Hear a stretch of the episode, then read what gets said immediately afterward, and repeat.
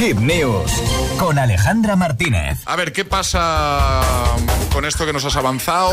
Ese momento en el que te has ido a comer o a cenar con, amigos, un grupo grande, ¿vale? Y te traen la cuenta. Bueno.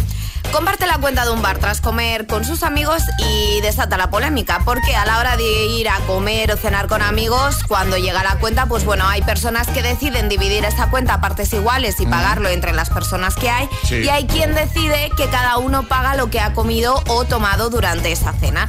Bueno, pues en Estados Unidos una usuaria en Twitter ha levantado la polémica por una publicación en la que muestra el ticket de un restaurante y se queja de que unos amigos quería pagar menos pese a que habían acordado dividir la cuenta a partes iguales. Es decir, ellos habían llegado y habían dicho, bueno, pues dividimos la cuenta a partes iguales y listo. Pero a uno no le pareció bien, ¿o Pero a uno no le pareció bien. Entonces, esta usuaria decide compartir el ticket de la cena y pone, por esto no puedes venir a comer con amigos sin dinero. Dijimos que íbamos a dividir la cuenta en tres partes y uno dijo que solo había comido tiras de pollo. ¿Para qué viniste?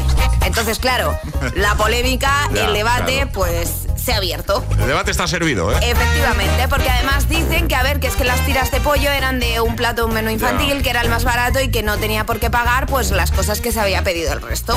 Muy bien. Em, ¿Cómo lo haces tú, Alejandra? Partes iguales. Yo también. Pero de siempre, además. Vamos a cenar y se divide. Da igual lo que tome uno, lo que tome otro, que dividimos. Sí, porque al final es verdad que a lo mejor un día tú has comido menos, pero.